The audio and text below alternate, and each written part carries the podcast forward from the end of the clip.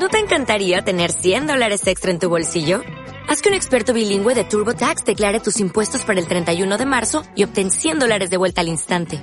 Porque no importa cuáles hayan sido tus logros del año pasado, TurboTax hace que cuenten. Obtén 100 dólares de vuelta y tus impuestos con 100% de precisión. Solo con Intuit TurboTax. Debes declarar para el 31 de marzo. Crédito solo aplicable al costo de la presentación federal con TurboTax Full Service. Oferta sujeta a cambios o cancelación en cualquier momento. Y le damos gracias especialmente a las personas que nos están visitando por primera vez. Si alguien está por primera vez, enséñemelo levantando su mano, por favor, para que conozcamos su vida. Dios le bendiga. Eh, amigos de Víctor, ¿verdad? ¿Puede ponerse en pie? Vamos a dar un aplauso fuerte. Dios le bendiga. ¿No se siente? ¿Quién más? ¿Quiénes más están por primera vez hoy? Muy bien, póngase de pie. Vamos a dar un aplauso muy fuerte. Bienvenida. ¿Alguien más está por primera vez? Bueno, vamos a acercarnos a ellos, a saludarlos por allá también. Dios le bendiga. Un aplauso también para ella. Bendiciones, bendiciones. Y le damos gracias a Dios por la vida de cada uno de ustedes, también por todos los que somos de casa, que ya tenemos tiempo viniendo, también. Y también saludamos y le mandamos un fuerte abrazo a las personas que nos están escuchando a través de las redes sociales en una transmisión en vivo que hacemos cada domingo. Luego podemos verla diferido y eh, le damos gracias a Dios por sus vidas. Así que le damos un aplauso a todos los que nos están escuchando y viendo a través de nuestra página de Facebook. Dios les bendiga. Y les invitamos, les invitamos a que cuando vengan a Mérida, aquí acérquense al kilómetro 10.2, carretera Mérida-Cancún a las 11 de la mañana tiene su casa aquí en Fuente de Vida, así que le esperamos con los brazos abiertos. Amén. Si usted tiene familiares en otras partes de México, del mundo, avísele, mándele el link de la prédica, de la reunión, para que ellos se congreguen, por lo menos virtualmente, que no es lo ideal, pero, pero si no se puede de otra manera, pero los que están en Mérida, los que viven en Mérida, tienen prohibido entrar a ver la, la, prédica en vivo, ¿verdad? Porque ustedes tienen que venir, tienen que venir. Así que ya pusimos un virus informático ahí para los, los que vivan en Yucatán. No, no es cierto. Muy bien. Qué bueno. Vamos a abrir nuestra Biblia, vamos a abrir nuestra Biblia en Marcos 4:35. Marcos 4:35 y vamos a leer hasta el verso 41.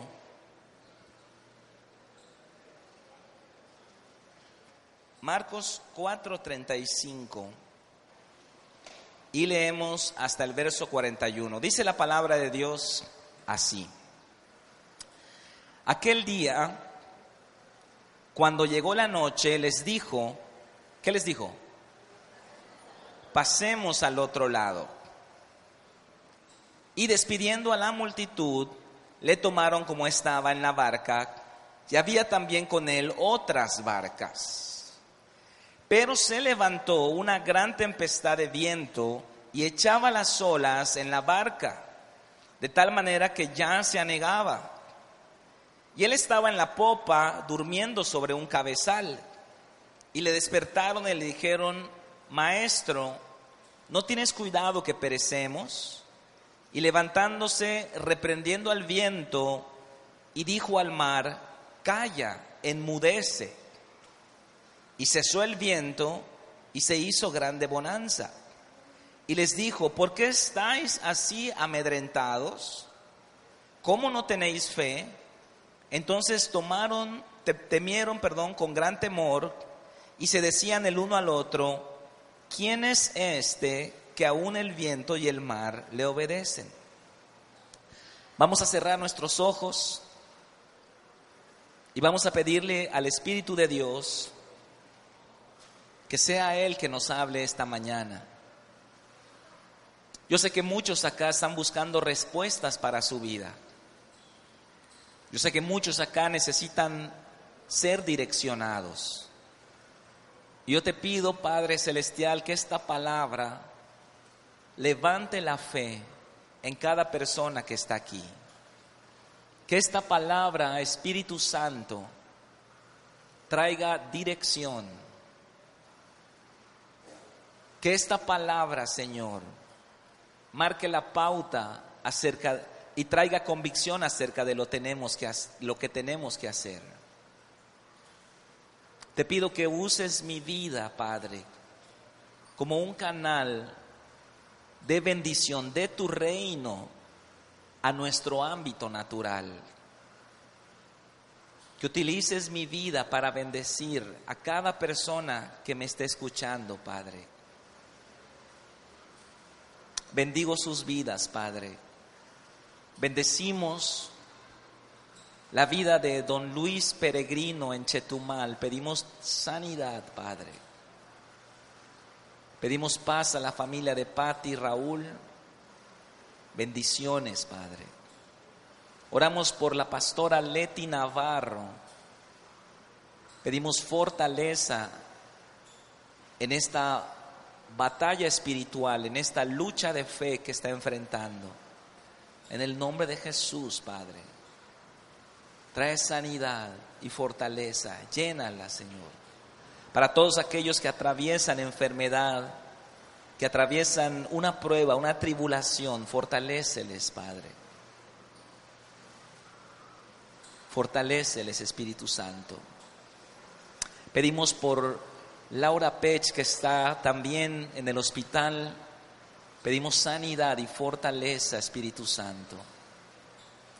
Y que este proceso no solamente traiga sanidad a su cuerpo, sino a su alma y a su espíritu, Señor. Bendecimos su vida, Padre.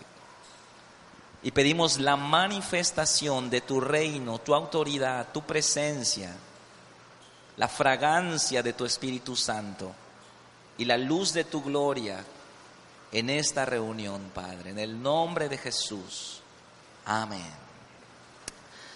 Amén. Vamos a dar un aplauso fuerte a Jesús.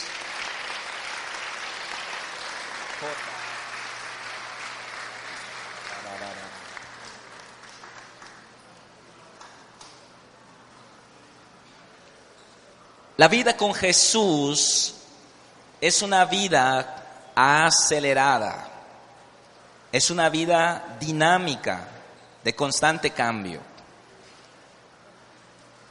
La Biblia dice que el cristianismo no es para los cobardes.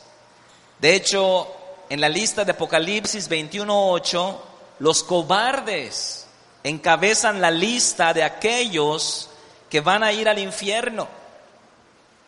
Aquellos que no quisieron tomar el toro por los cuernos, aquellos que fueron decidiosos en obedecer los mandamientos de Dios y aquellos que no quisieron asumir la responsabilidad de, los que, de lo que les tocó vivir. La vida cristiana, hermanos, es una vida de constante cambio, es una vida de crecimiento continuo, siempre estamos creciendo en la vida cristiana. No importa cuántos años tengas en Cristo, que conozcas todas las canciones de Marcos Witt, de Hilson y Danilo Montero. No importa que te sepas todos los pasitos de breakdance cristiano. Siempre vamos a seguir creciendo y aprendiendo en el conocimiento de Dios. El Espíritu Santo siempre va a empujarnos impulsarnos, animarnos, motivarnos a seguir adelante. Si es que nuestra vida presenta estancamiento, es que nosotros hemos sido eh, desobedientes a la voz del Espíritu Santo. Cuando hay estancamiento en una vida de un, de un creyente, es porque simplemente ha resistido los procesos de Dios, ha resistido los desafíos que Dios le pone enfrente.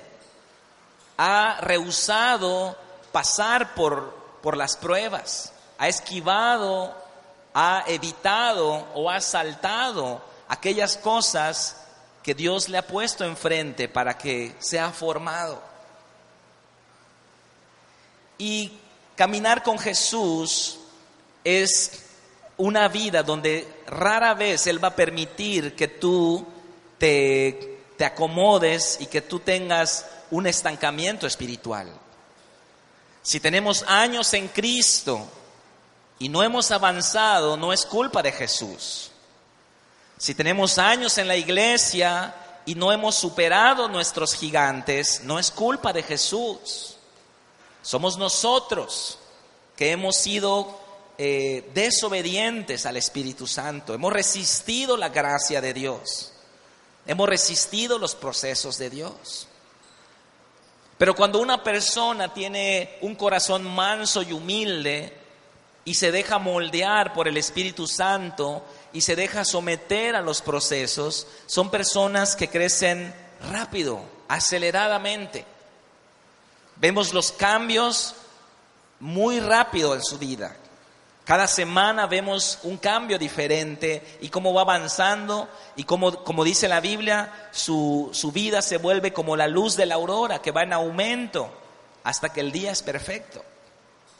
Así es la vida del justo. Porque Dios siempre va a esperar por ti.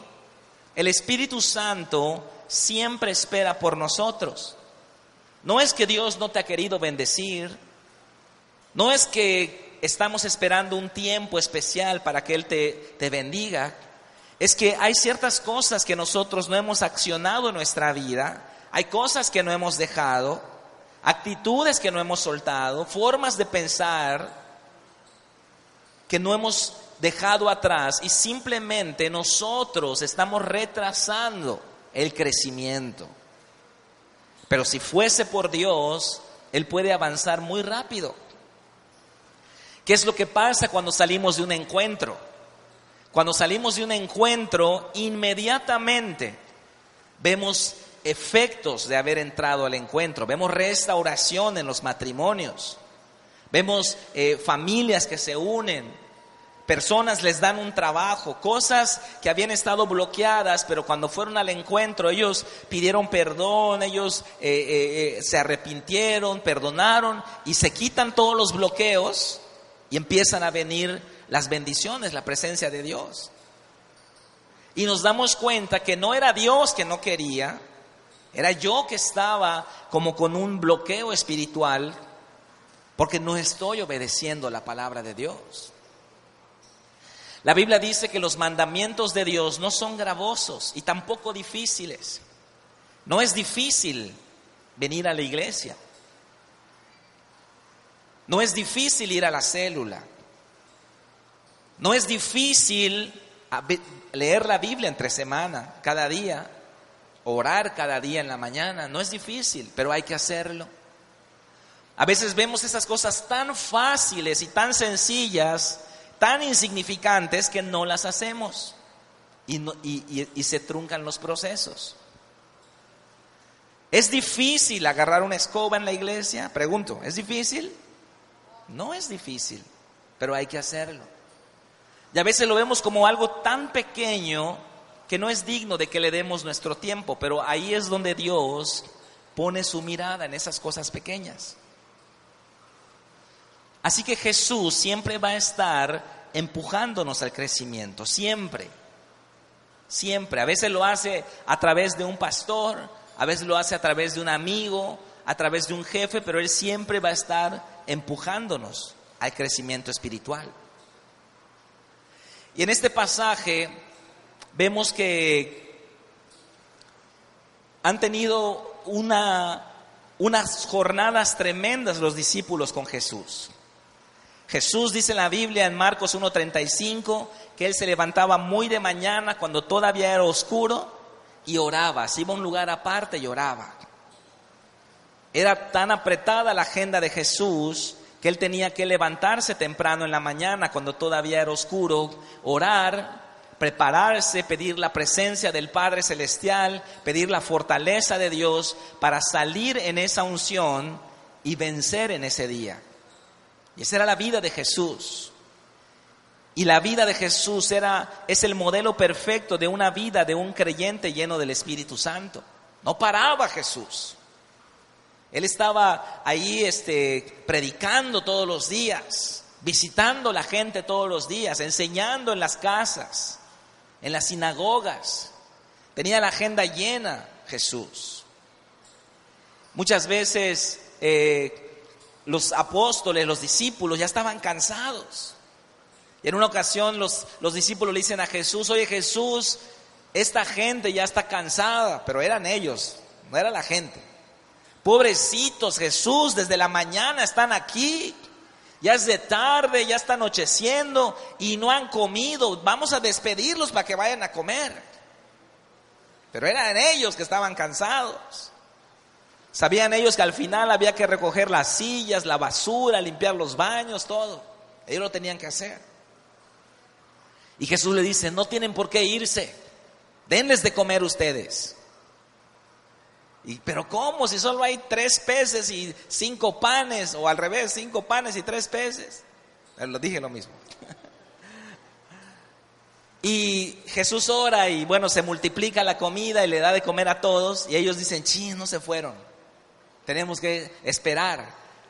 Y en muchos pasajes vemos que Jesús le, cae la noche predicando, ministrando, orando por la gente, aconsejando matrimonios. Le cae la noche. Nosotros los pastores nos quejamos que nos, a veces salimos de aquí a las 4 o 5 de la tarde, pero Jesús le daba la noche. Eso no es para que abusen tampoco. Porque ah, la noche, gloria a Dios. Voy a comer todo y luego regreso. Aquí va a estar el pastor. Vamos a hacer un sistema de tickets.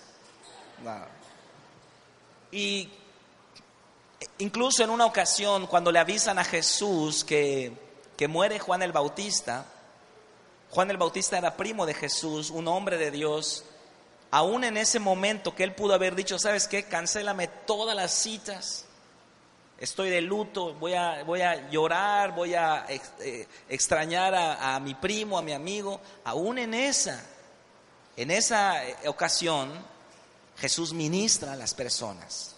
Dice la Biblia que él, cuando se fue la última persona, se subió al monte a orar, a derramar su corazón. Es impresionante la vida de Jesús, el amor que él tenía hacia la gente. Y en este pasaje, los discípulos están cansados de, no sé si, eran días o semanas de estar sin parar.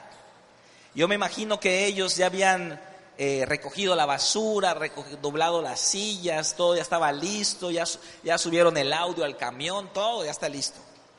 Y tal vez alguno de ellos empezó a dar ideas. Le dijeron a Judas, que era el que mantenía el dinero allá, eh, pues, ¿qué te parece si hay un hotelito acá cerca? Dicen que tiene agua caliente, aire acondicionado y Sky. Vamos a ver ahí las noticias mínimo. Y ellos estaban ya cansados y ellos querían ya descansar en un hotel y querían comprar una pizza y relajarse. Pero Jesús, ¿qué les dice Jesús? Pasemos al otro lado. Pasemos al otro lado significa que Dios te quiere llevar siempre al siguiente nivel en tu vida. No te acomodes tanto. Yo sé que ya sufriste, yo sé que ya lloraste, yo sé que ya tuviste adversidades. Ay, sí, Jesús, déjame sentarme. Eh, espérate, espérate. Pasemos al otro lado. Vamos a darle la vuelta a la página en esa cosa que viviste. Y vamos a avanzar a lo que sigue. Porque el cielo tiene prisa. No podemos vivir atados al pasado, no podemos vivir eh, con los sufrimientos del pasado y contar nuestra historia como una telenovela de todo lo que nos pasó. No, Jesús dice, ya basta, ciérrame ese capítulo, vámonos al otro lado. Dale, prepárame la barca, prepara, sube la comida, preparen todo. Y los discípulos no podían creer eso, porque ellos estaban agotados, cansados, exhaustos, como muchas veces tú y yo estamos. Los domingos realmente es un, es un son días intensos para mí. Me levanto muy temprano y luego tenemos la clase y a veces estoy calificando el domingo en la mañana. No lo vayan a hacer los maestros, nada más aquí entre no se lo cuento. Pero luego viene la, la, reunión, la prédica, en la, luego tenemos comidas con personas y, y ministramos y en la noche también vamos a las misiones. Y son días realmente exhaustos. Pero el Espíritu Santo siempre te fortalece. La semana pasada estuvimos en progreso, hace 15 días en, Santo Domingo, y son, son eh, momentos donde estoy en el coche por inercia, estoy como que cansado, pero después de la reunión sientes la fortaleza, la fortaleza de Dios. Es impresionante, es impresionante cómo Dios restaura nuestras fuerzas y nos levanta y quedamos como si acabamos de bañar con cest que vuelve a la vida. Es antiguo ese comercial, ¿no? Pasemos al otro lado, tiene un significado espiritual para nuestra vida. ¿Cuál es el siguiente paso en tu vida? ¿Qué es lo que Dios te está pidiendo que hagas en tu vida? Y cada vez que pasemos al otro lado vamos a tener que tomar medidas drásticas en nuestra vida, cambiar muchas veces nuestros horarios, dejar ciertas amistades, cambiar cosas en nuestra vida para pasar al otro lado. Jesús no está tan interesado en, nuestro, en nuestra comodidad, en nuestro confort y en nuestro bienestar, como lo está interesado en nuestro crecimiento espiritual. ¿Cuántos dicen amén? Jesús está más interesado en mi crecimiento y en mi formación que en mi comodidad. Pasemos al otro lado significa que Él no va a dejar que yo me acomode muchas veces y que me va a pedir que yo me levante aún cansado para avanzar a lo que sigue en mi vida. No sé qué problema estás atravesando o qué problema estés cerrando en tu vida. Pudiera ser un problema económico, una deuda, eh, fracasaste en un negocio, pero Jesús te dice, vamos a lo que sigue. Tenemos que secarnos las lágrimas, limpiarnos nuestras rodillas y seguir adelante con Jesús porque hay un precio para caminar con Jesús. Si tú quieres avanzar en tu vida, debes entender que el Espíritu Santo siempre va a estarnos moviendo hacia adelante. Si nuestra vida no ha avanzado en años de conocer a Cristo, es porque nosotros hemos sido desobedientes al Espíritu Santo.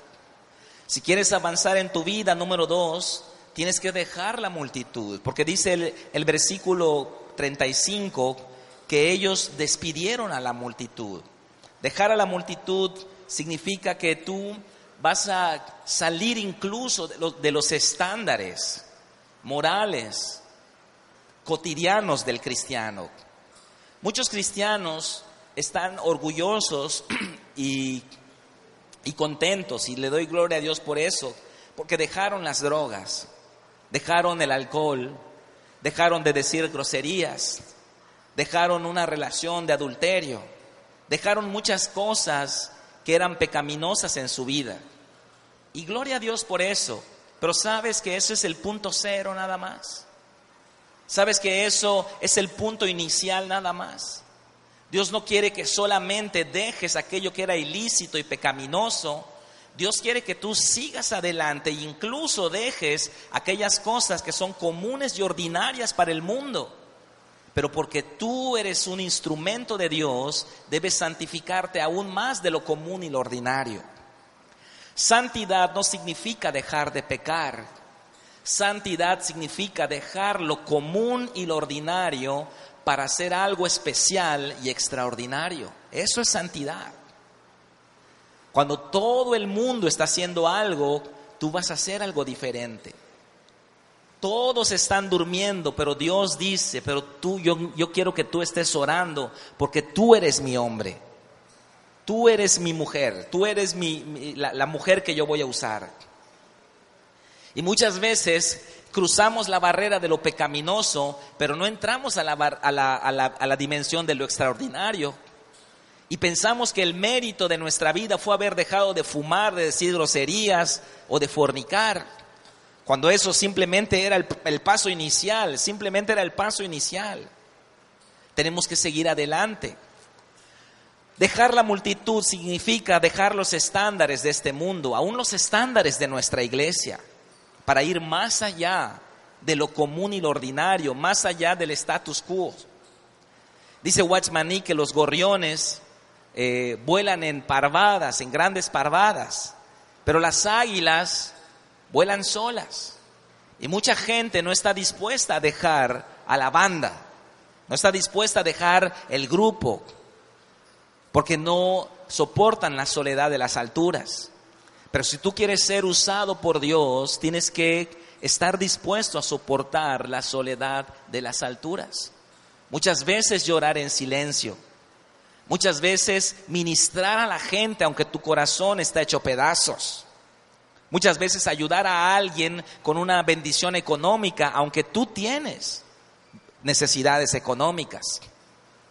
Pero es que yo necesito que estés en otro nivel, nos dice el Espíritu Santo. Yo voy a usar tu vida. No solamente la santificación es dejar lo pecaminoso, lo escandaloso y lo vergonzoso, tienes que dejar lo común y lo ordinario. Jesús en una ocasión en Juan 17, 19 dijo, dijo, yo por ellos me santifico, para que ellos también sean santificados en la verdad. ¿Qué está diciendo Jesús acá? ¿Cómo que, cómo que te santificas, Jesús? Si tú eres santo, si tú nunca has pecado, nunca has mentido, la palabra de Dios dice que no se halló mentira en tu boca. ¿Cómo es que te santificas? ¿Qué significa que te santifiques, Jesús? Santificarse en este nivel significa que Jesús dejaba incluso aquello que es, que es perfectamente lícito hacer por sus discípulos para que ellos sean santificados en la verdad. O sea que hay lugares a donde tú puedes ir, pero no vas a ir.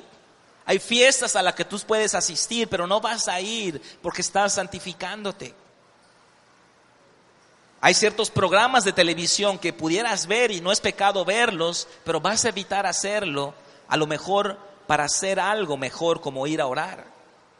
En la santificación yo dejo algo que no es necesariamente pecaminoso ni prohibido por Dios, pero dejo ese algo para hacer algo mejor. Esa es la santificación. A lo mejor no es pecado ver el fútbol y no es pecado ver el fútbol, pero el Espíritu Santo me dice, necesito que estés orando en este tiempo. Y cuando tú te levantas de la televisión, aunque no es pecado ver el fútbol, pero vas a orar, te estás santificando porque estás dejando algo común y ordinario que te es perfectamente lícito hacer por algo especial y extraordinario. Y solo los que entran a ese nivel van a ser usados por el Señor. Eso es lo que significa santificarse. Lo que hoy es una gran victoria en tu vida, mañana debe ser lo común en tu vida. Lo que ayer fue una gran victoria, hoy es común Dejaste las drogas, wow, qué tremenda victoria, pero hoy es común. Vamos más adelante. Mucha gente está entre lo bueno y lo malo. Siempre oscilan entre lo bueno y lo malo. Y ellos dicen, ¿qué hago? ¿Tomo o no tomo? ¿Me drogo o no me drogo? ¿Fornico o no fornico? Están entre lo bueno y lo malo. Ese es el nivel más básico en el que está, puede estar un creyente. Pero nosotros tenemos que avanzar y estar entre lo bueno y lo mejor.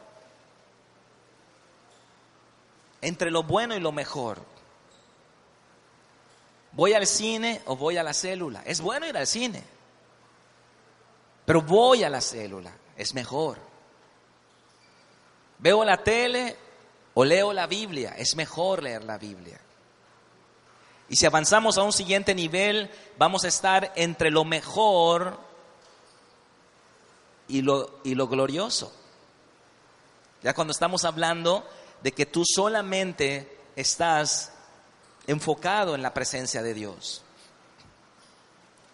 Esa es la santidad. Si no estamos dispuestos a dejar la multitud, simplemente no estamos aptos para caminar con Jesús. Y dice la Biblia también aquí que, que se subieron a una barca y había también otras barcas.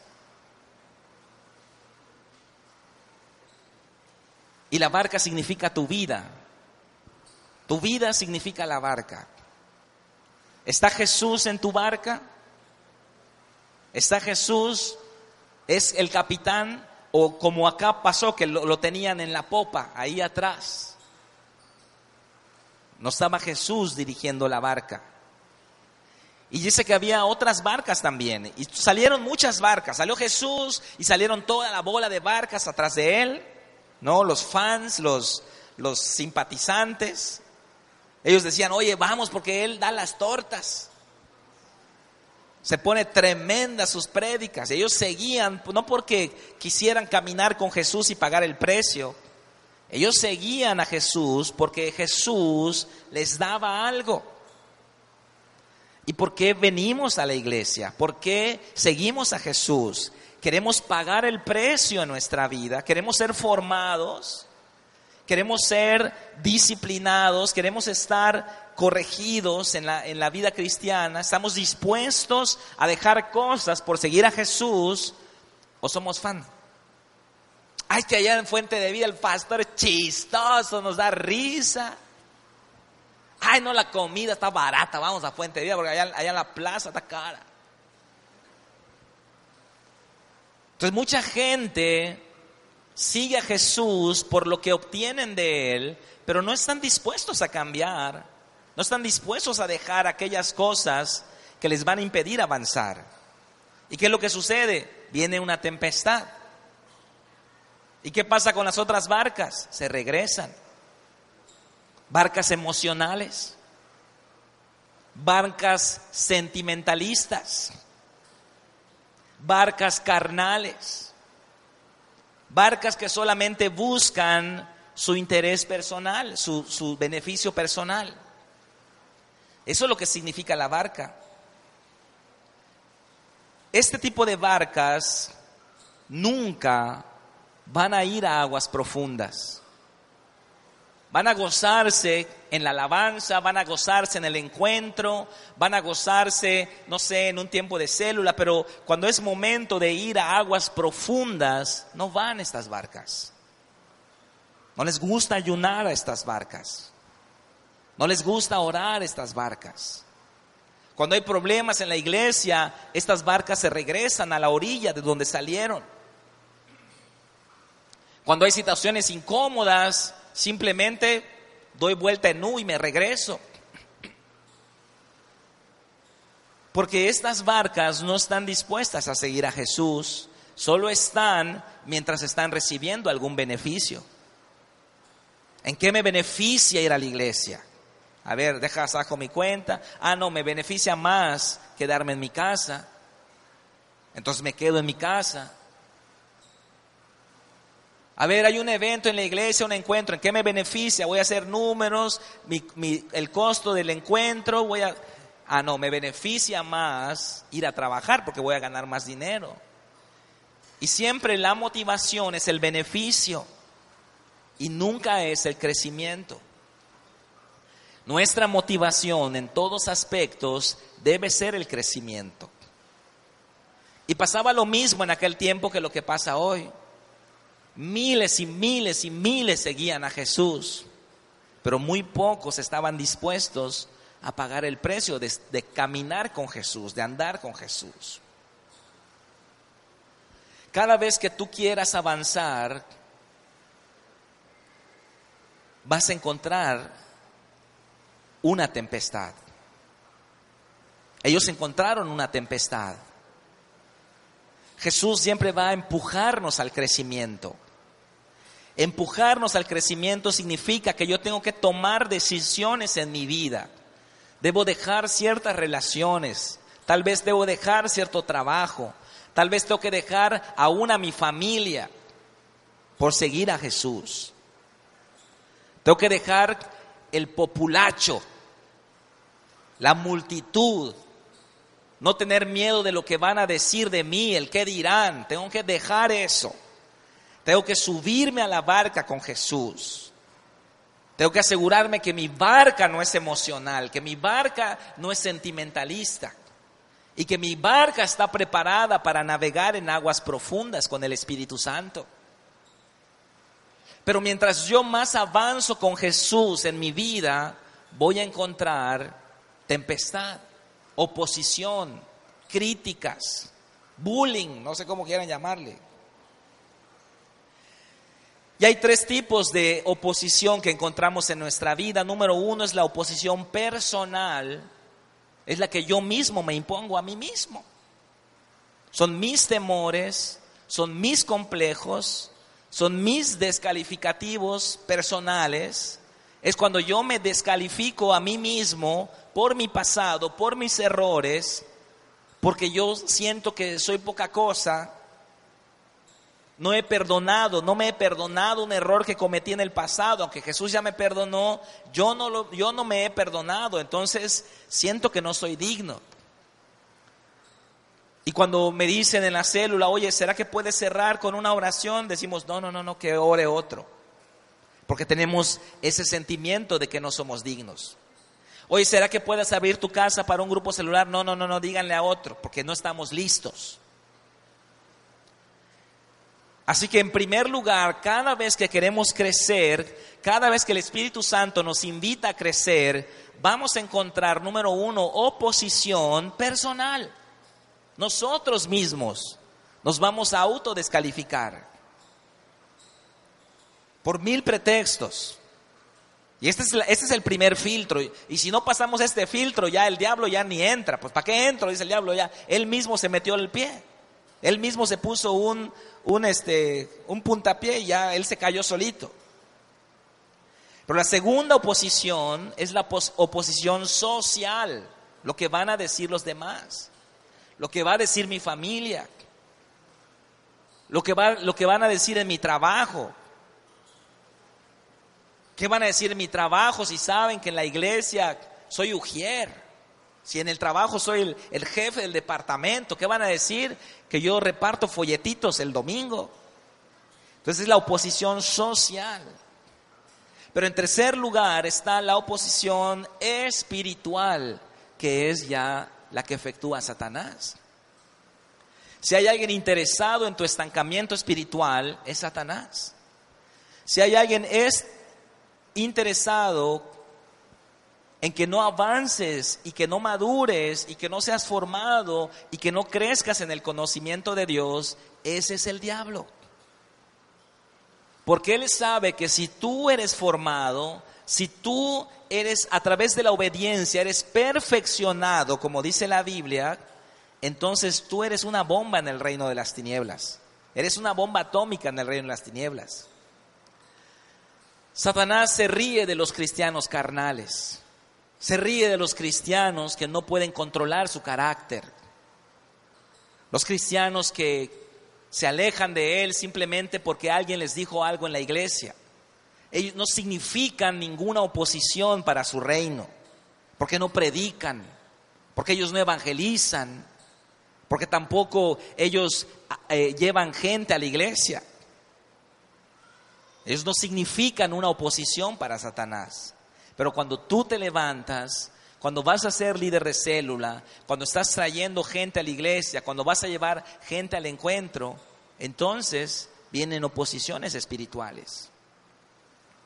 Y Satanás no le tiene miedo a un cristiano carnal, le tiene miedo a un cristiano obediente. A él le tiene miedo. Porque los cristianos obedientes son respaldados por el Espíritu Santo. ¿Cuántos dicen amén?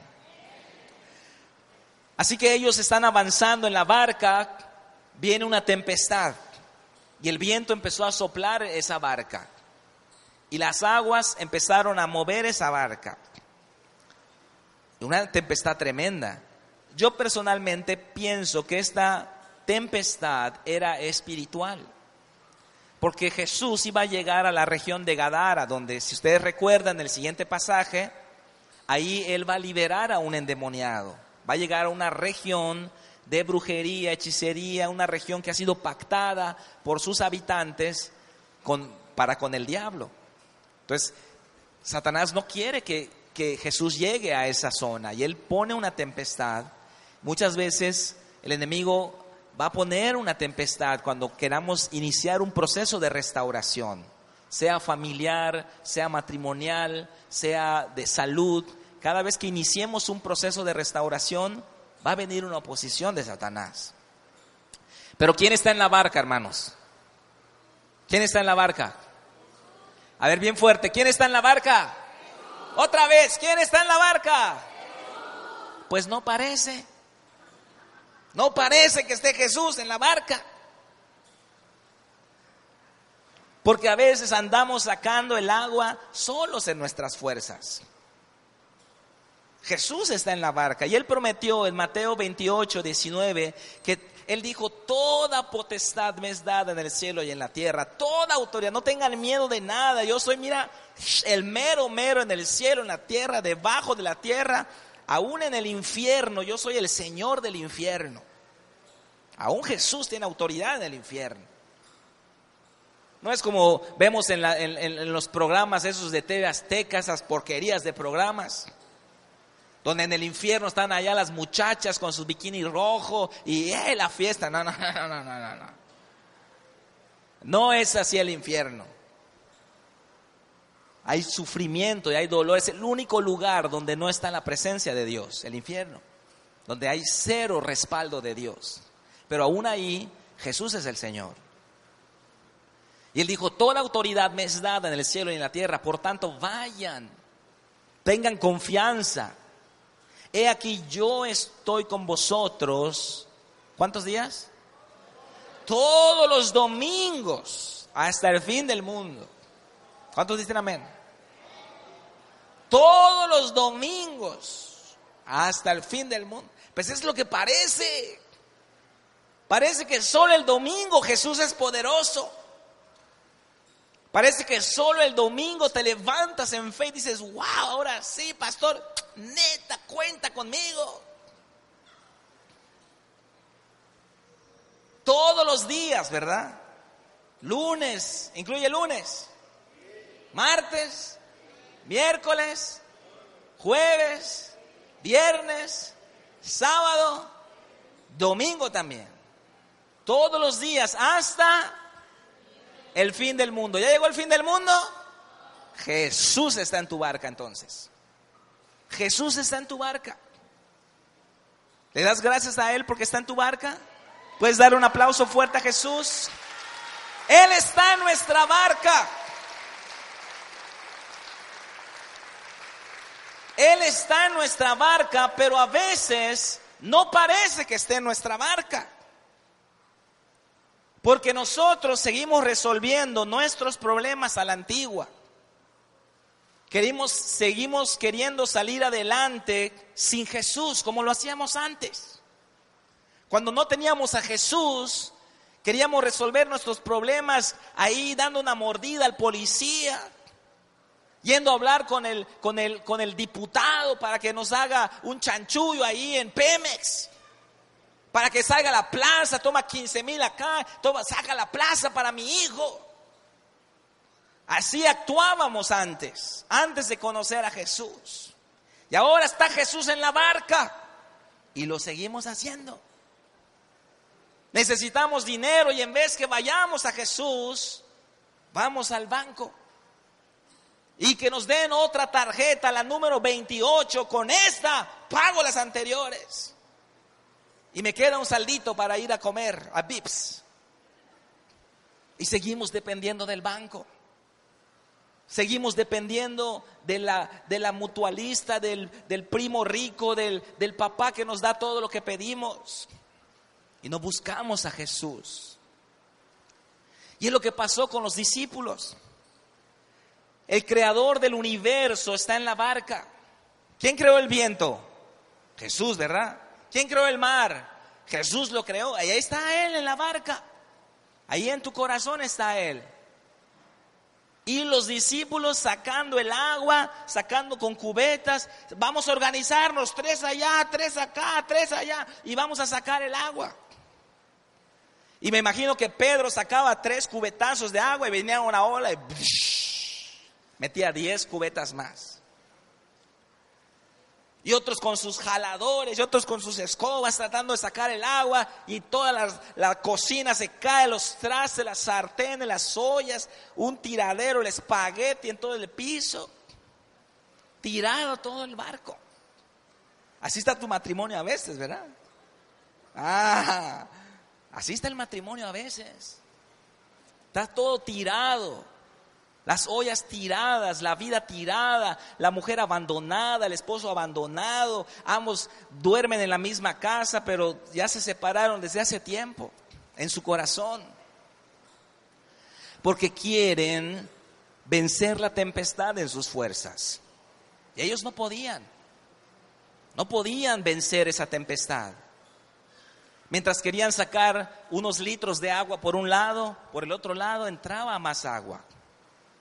Y muchas veces nosotros nos vemos también en tempestades en la vida.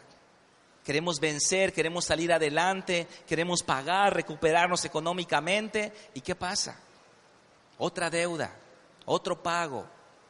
Se descompuso el coche, me chocaron, yo tuve la culpa. Y, tenemos que pagar cosas que no estaban eh, en nuestro programa, de por sí ya estábamos apretados. Y decimos, ¿qué está pasando Jesús? ¿Qué está pasando? Y ya hasta lo último, ¿no? Ya hasta que ya se está hundiendo la barca, van a ver a Jesús. Ya hasta que el matrimonio está a punto de caer. Llámale, pastor. Ya que estamos a punto de tirar la toalla, buscamos a Jesús. Es lo que pasó con ellos. Ellos necesitaban a Jesús.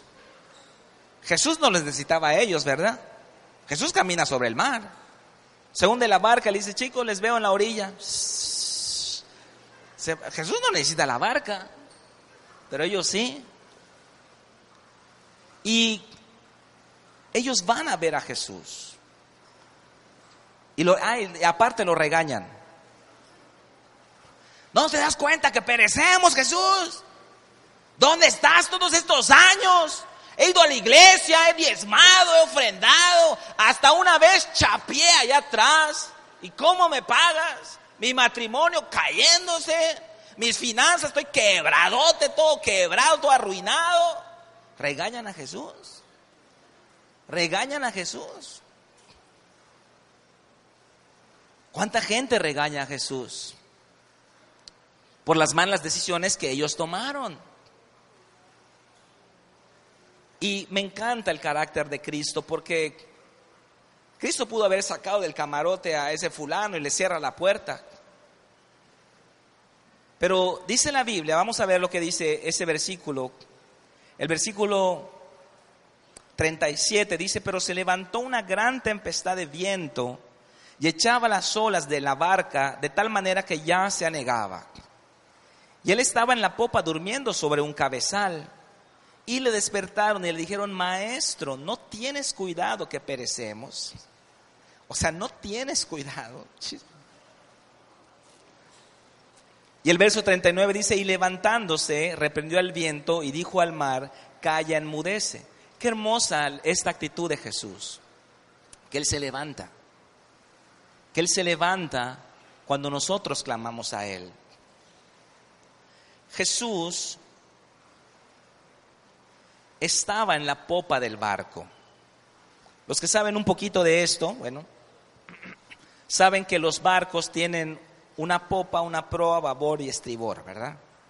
La popa es la parte trasera del barco, donde el viento sopla el viento en la popa, en la parte trasera, infla las velas y empuja el barco. Por eso la expresión cuando decimos, ¿y cómo estás? Viento en popa, decimos porque el viento está soplando atrás de mí, está empujando mi vida hacia adelante, estoy viento en popa. Jesús está durmiendo en la popa. La popa representa el área espiritual de nuestra vida, el área donde el Espíritu Santo sopla sobre nosotros. La popa es la parte trasera. Jesús dirige nuestro barco desde la popa. Él, no va a hacerte un lado y ya va a agarrar el timón y lo va a manejar. No, Él no te hace un lado.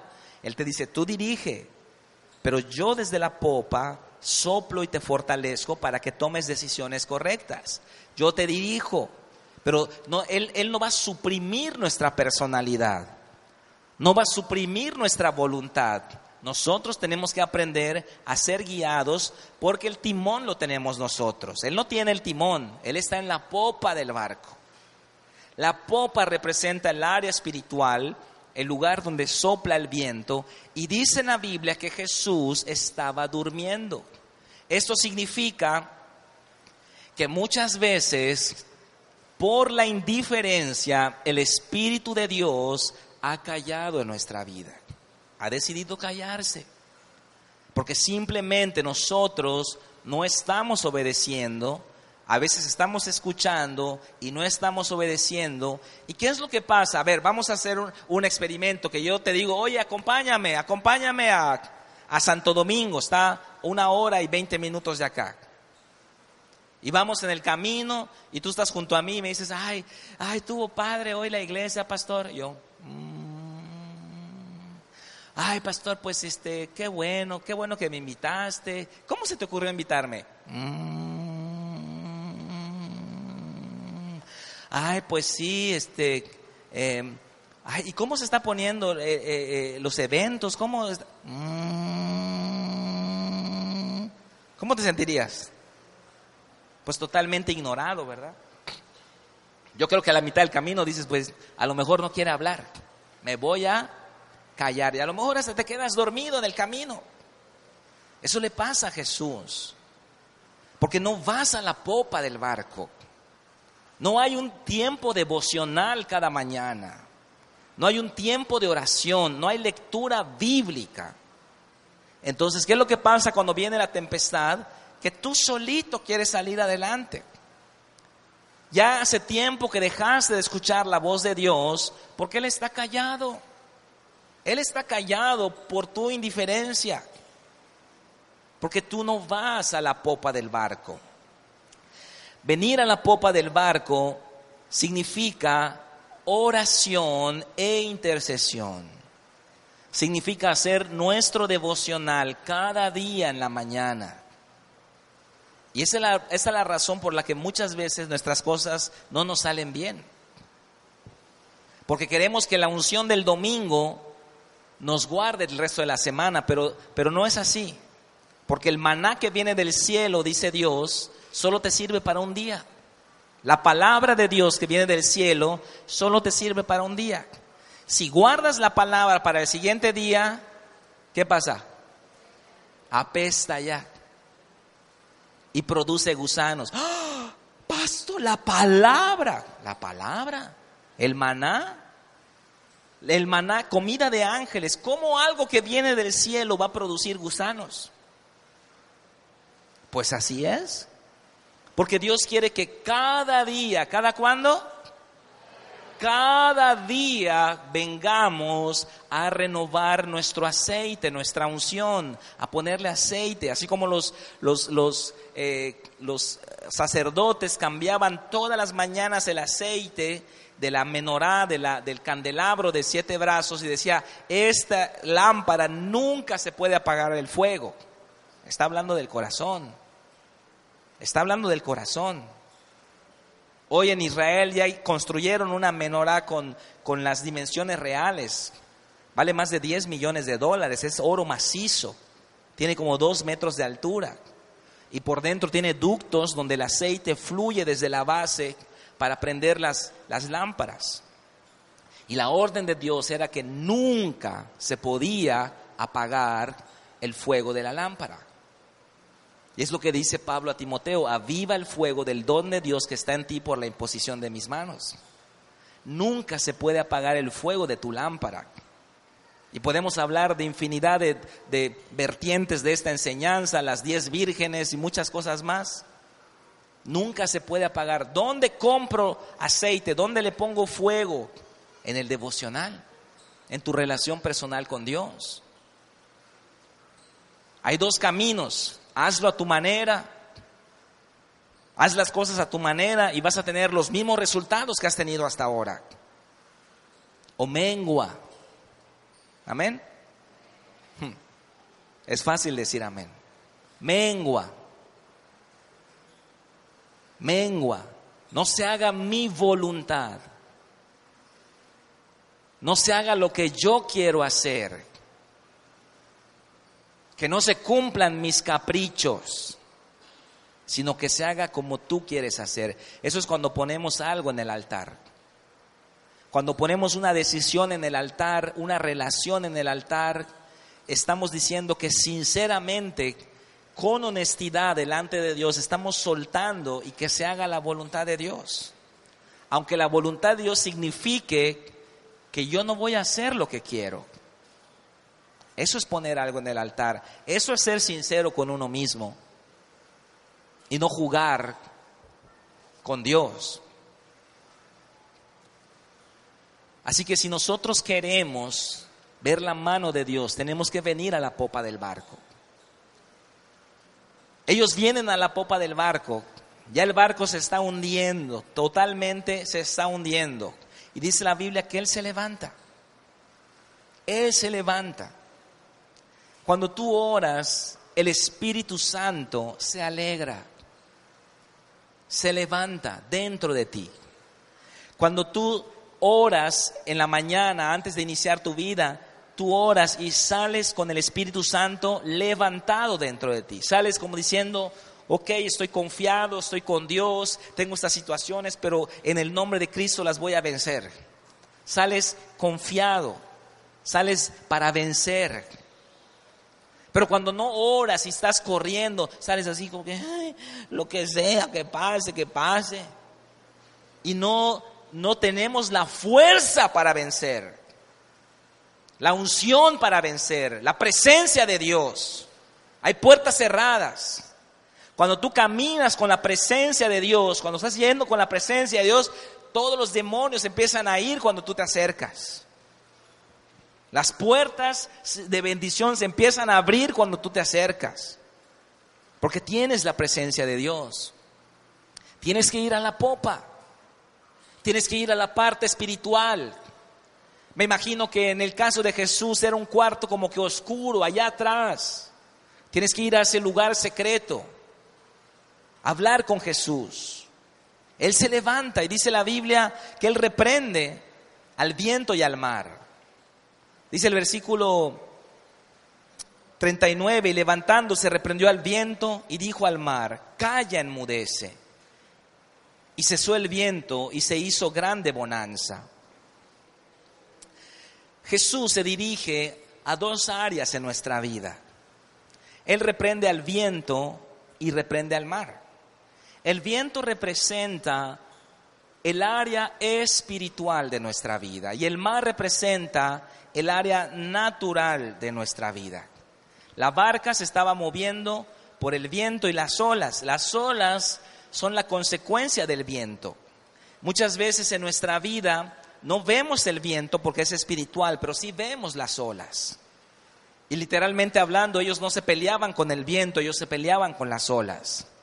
Cuando Jesús se levanta en nuestra vida, Él nos da autoridad para reprender el viento, el área espiritual, de donde provienen todas las cosas, el origen de los conflictos, el origen de toda maldición, todo el origen de todas las cosas que estamos atravesando, están en lo espiritual. Por eso Jesús reprende el viento, no reprende las olas. Él reprende al viento y le dice a las olas, cállate porque el viento es la causa de las olas. Y en nuestra vida nosotros solo vemos las olas. Vemos las deudas, vemos los problemas, vemos las enfermedades, vemos las adversidades, vemos las situaciones. Pero atrás de esas situaciones hay fuerzas espirituales que están moviendo las olas de tal manera que nuestra barca se está negando. Tenemos que, número uno, dejar de luchar en nuestras fuerzas y volver al lugar secreto con Jesús. Cada día, orar cada mañana, venir a la presencia de Dios, venir a la popa del barco donde sopla el viento y decirle a Jesús que estamos pereciendo. Cuando nosotros hacemos eso, Jesús se levanta dentro de mí y me da autoridad para reprender tanto las olas, tanto el viento como las olas. Cuando yo reprendo el viento, las olas cesan, porque la raíz está en el viento.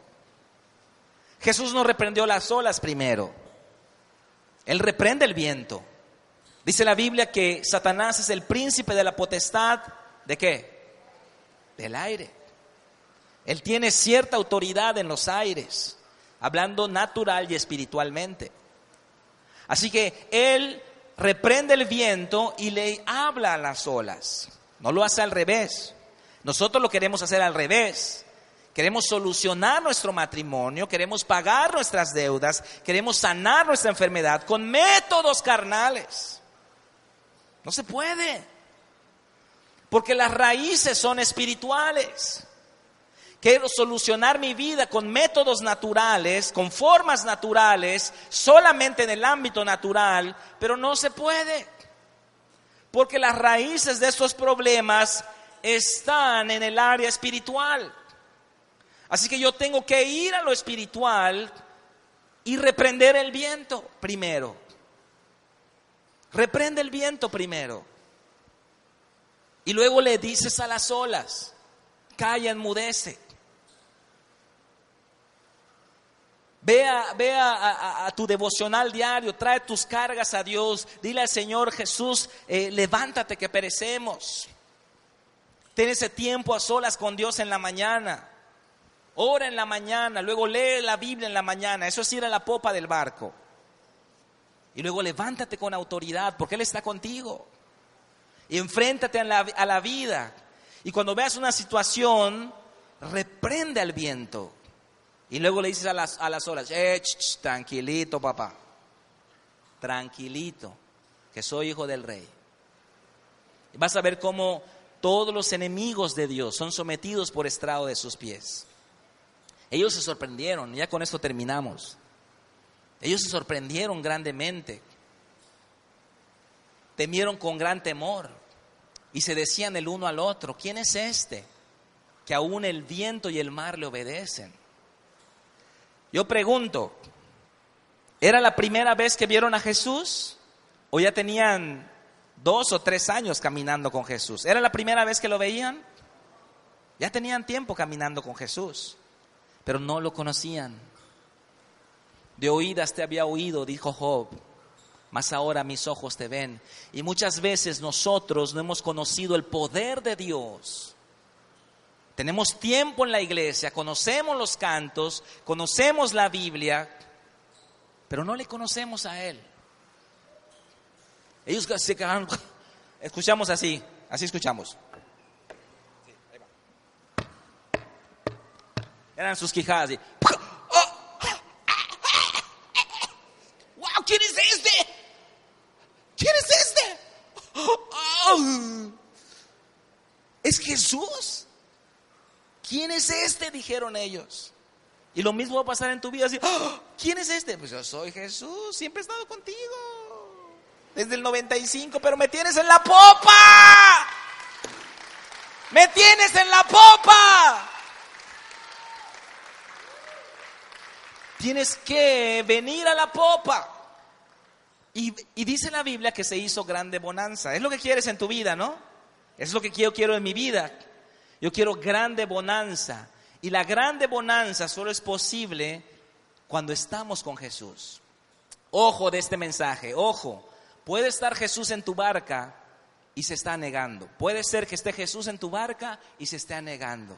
Tienes que venir a la popa cada mañana para que Él se levante reprenda con toda autoridad el viento y el mar y todo se va a alinear y, van a obedecer a Jesús. ¿Cuántos dicen amén? Dar un aplauso fuerte, fuerte, fuerte, fuerte, fuerte, fuerte al Rey de Reyes y Señor de Señores. Él es el Todopoderoso. Nada es imposible para Dios. Nada es imposible para Dios. Y al que cree, todo le es posible. Más fuerte, más fuerte, más fuerte, más fuerte, más fuerte, más fuerte, más fuerte, más fuerte. Más fuerte. Llena este lugar, esta casa con tu gloria. Llena esta casa con tu gloria, Jesús. Llena esta casa con tu gloria, Jesús. Vamos a ponernos de pie. Quiero que levantes tus